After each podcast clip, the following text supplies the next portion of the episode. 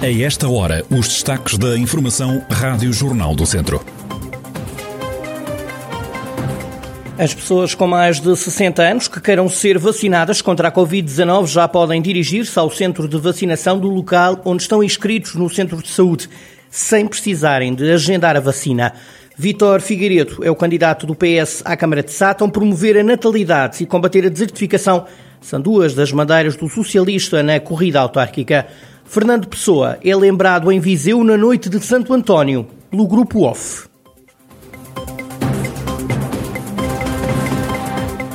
A atualidade da região em desenvolvimento já a seguir.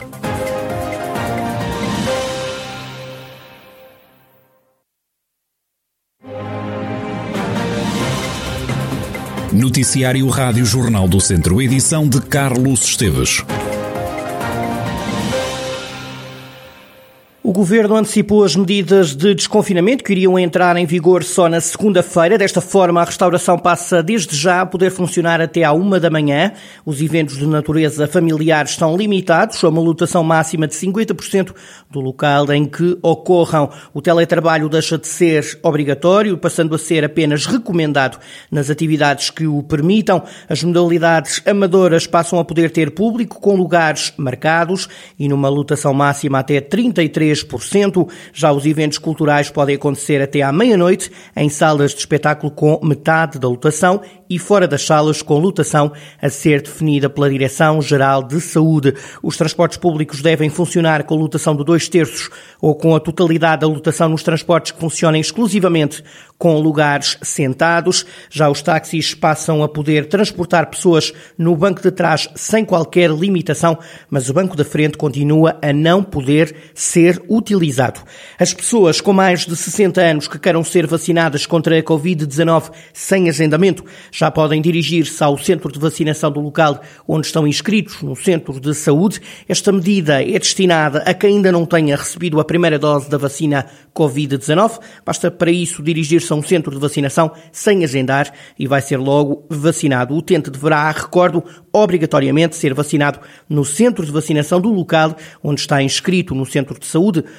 Todos os centros de vacinação estão abertos de segunda a sábado, feriados incluídos. Aos domingos, alguns encerram. Não é o caso do de Viseu.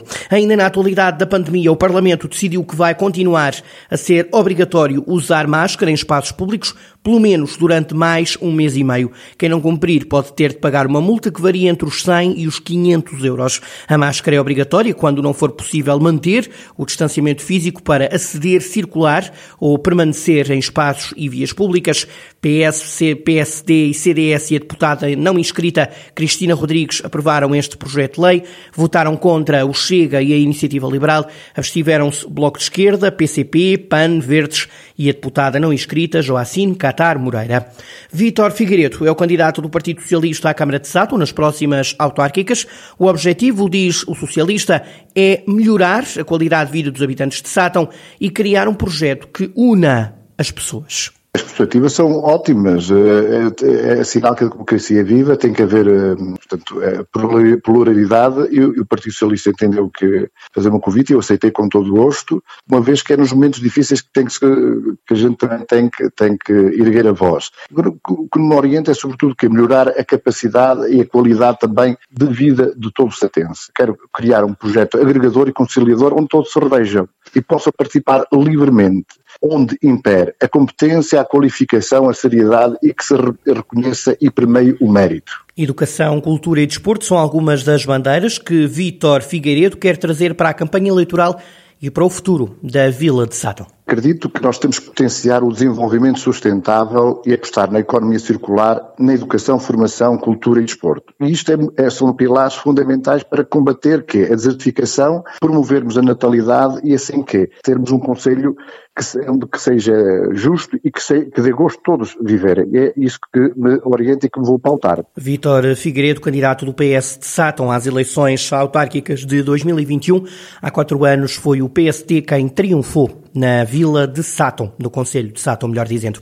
A falta de matéria-prima está a parar fábricas e este é um sinal preocupante para Leitão Amaro, o ex-secretário de Estado do PSD, que na conversa central desta sexta-feira deixou este alerta sobretudo o setor industrial, está a ter paragens porque há componentes, matérias-primas que não chegam às fábricas por várias destas, destas, destas empresas estão a ter e estão a sofrer com esse estrangulamento. Ele é, em primeira linha, um, uh, sentido por causa das restrições ao nível dos semicondutores, que está a parar a produção automóvel pelo, pela Europa toda, mas também existe noutras áreas. Há, há fábricas em, em outros municípios, nelas também, por exemplo, é uma nota preocupante.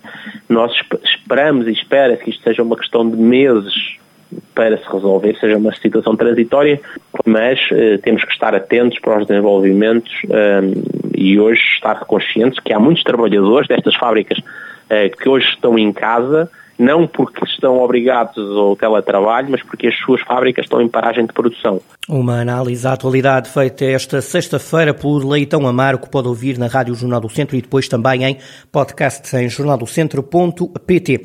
É já amanhã que acontece o segundo Microfórum do Dão. É uma iniciativa da Associação Ruralis que pretende mostrar as ameaças ambientais que a região enfrenta e os projetos que as podem combater. Freia Vandian, da Associação Ruralis, fala em algum destes projetos, palestras que têm uma componente ecológica e ambiental. São todas uh, apresentações, palestras uh, que têm um componente ecológico ou ambiental, mas é uh, do ponto de vista de um empreendedor, por exemplo, um agricultor, um vinicultor, que integraram práticas biológicas e ecológicas nas, nas produções Uh, e na mesma vão, vão, vamos lá também lá ter apresentações dos temas que são mais sobre as ameaças ambientais que nos uh, encontramos na zona do Dão, que tem a ver com poluição do rio, que tem a ver com o futuro uh, de mineração, que também é um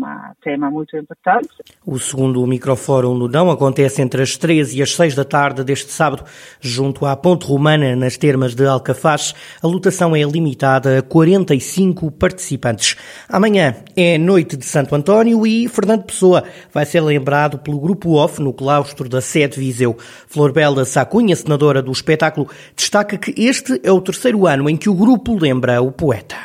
A atividade inicia-se no projeto Passeios pela Literatura. É o terceiro ano que a AFTA está com, com este projeto, cujo mote essencial é precisamente homenagear escritores, sobretudo escritores nacionais, mas também regionais. E Fernando Pessoa um nome incontornável, não é? um nome maior da poesia portuguesa. É véspera do aniversário, ele nasceu no dia 13 de junho, é dia de Santo António de 1888. Já é o terceiro ano que faremos um espetáculo espetáculo de homenagem ao grande Fernando Pessoa. Este é um espetáculo que vai ser musicado por José Pedro Pinto. A entrada é gratuita. Recordo, Noite de Santo António, homenagem a Fernando Pessoa na sede de Viseu, um espetáculo encenado por Flor Bela Sacunha, do Grupo OFF. Arranca já este fim de semana o evento da Cultura Nudão, que une os Conselhos de Mangualde, Nelas e Penalva do Castelo. Segundo o João Lopes, vereador da Cultura de Mangualde, este é um projeto que tem grande mérito constituída por três municípios, Mangualde, Penalva e Nelas. Preparámos essa rede, fizemos a candidatura, uh, submetemos-la em tempo oportuno e ela foi aprovada pelo mérito que tinha, porque na candidatura previa um conjunto de artes performativas que vão desde o slackline que já está a decorrer com aulas para para alunos dos três conselhos, ou da, da, da, da, arte urbana, ou do teatro, ou da música, com, com tudo, eh, com a preocupação de envolver os atores locais, isto é, músicos locais, eh, grupos de teatro eh, da região, eh, e, e, jovens da região neste, da, da, dos três conselhos nestes projetos, e, e foi com esse intuito que levámos a efeito este projeto. Já Lucília Costa Gonçalves, vereadora do município de Penalva do Castelo, destaca o concerto de Francisco Salles, que acontece já este domingo. É promovido pelos municípios de Mangualde, Nelas e Penalva, do Castelo, pressupõe a itinerância e o intercâmbio cultural de, de, eventos entre os três municípios e o intuito é o de contribuir para apoiar os agentes culturais e estimular a dinâmica económica, valorizar também o nosso património artístico ou cultural. Relativamente aos, aos concertos que nós vamos ter, nós vamos ter no dia 13 de junho um concerto a solo com o Francisco Salles, que será às 18 horas e será emitido através do Facebook do município. Ele é um músico natural de Penalva do Castelo, é um dos mais prestigiados guitarristas de Portugal. Um concerto online para ver este domingo em direto na página de Facebook do município de Penalva do Castelo. Também no dia 27 deste mês há outro concerto transmitido pela internet. Sobe ao palco o professor do Conservatório de Música de Viseu, o músico José Eduardo Magalhães.